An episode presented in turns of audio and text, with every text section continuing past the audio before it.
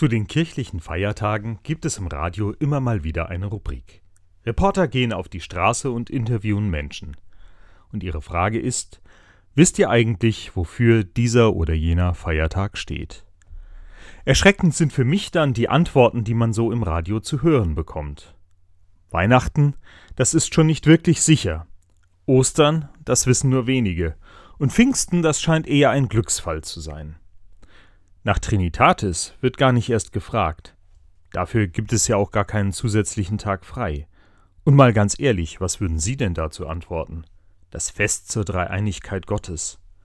Selbst wenn jemand auf diese schlaue Formel kommt, wie würde überhaupt jemand das mit der Dreieinigkeit erklären? Und warum ist das überhaupt so wichtig? Glauben wir nicht an einen Gott? Wir bekennen im Glaubensbekenntnis Gott als Schöpfer. Jesus Christus als seinen Sohn, der uns Menschen hier begegnete und den Tod überwand. Und den Heiligen Geist, der als Gottes Kraft in uns wirkt.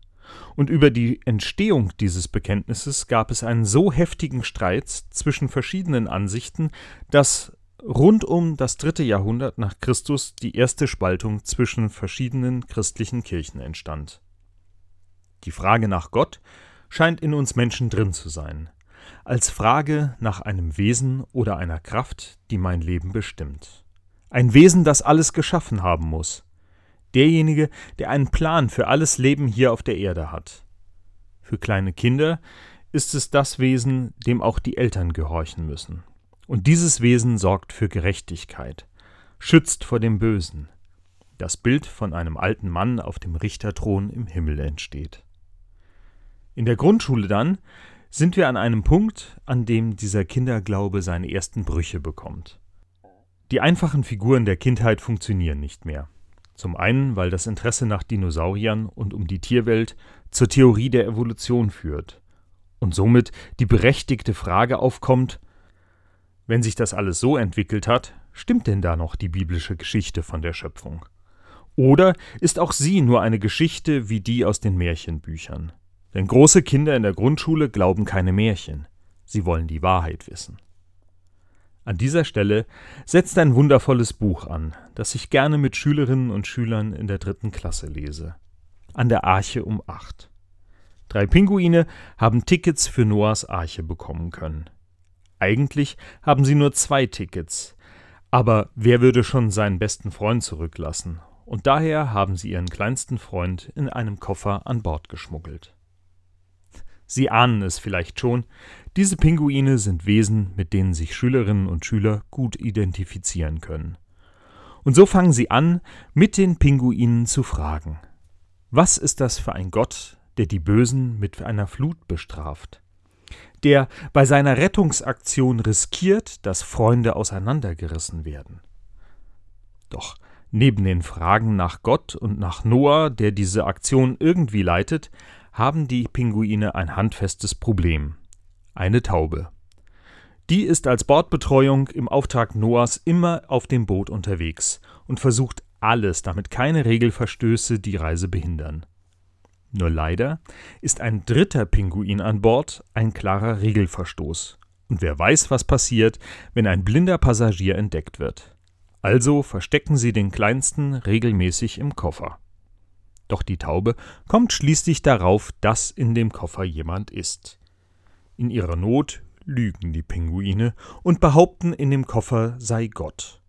Und man dürfe auf keinen Fall den Koffer öffnen, da Gott sonst böse sei. So befragt die Taube den Koffer und auf wundersame Weise schafft es der kleine Pinguin darin, so zu antworten, dass die Antworten auch von Gott hätten kommen können. An dieser Stelle entsteht eine der besten Rallye-Stunden, die man mit einer dritten Klasse haben kann. Eine Klasse überlegt gemeinsam, welche Frage könnte man Gott stellen und wie würde man wohl, wenn man im Koffer säße, antworten.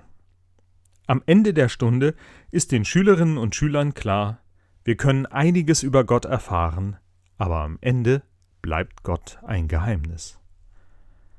Der Apostel Paulus hat sich mit einigen Fragen nach Gott und seinem Glauben auseinandergesetzt. Eine seiner wichtigsten Fragen war die nach Gottes Plan. Denn schließlich glaubt er als gläubiger Jude daran, dass Gott das Volk Israel erwählt hat und begleitet. Gott hat diesem, seinem Volk, die Gemeinschaft mit ihm versprochen und durch mehrere Propheten mitteilen lassen.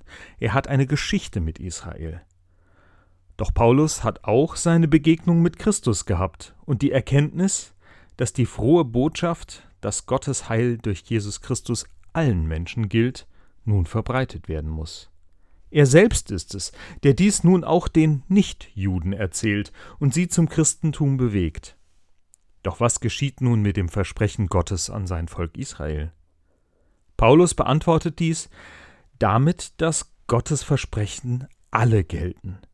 Der neue Bund in Christus hebt den alten Bund Gottes mit seinem Volk nicht auf. Und in drei Kapiteln im Römerbrief erklärt er seine Sicht auf die bleibende Erwählung Israels, um dann im elften Kapitel mit den folgenden Zeilen zu schließen. Wie unerschöpflich ist doch der Reichtum Gottes, wie tief seine Weisheit und Erkenntnis, wie unergründlich sind seine Entscheidungen, wie unerforschlich seine Wege. Wer kennt die Gedanken des Herrn? Wer ist sein Berater gewesen?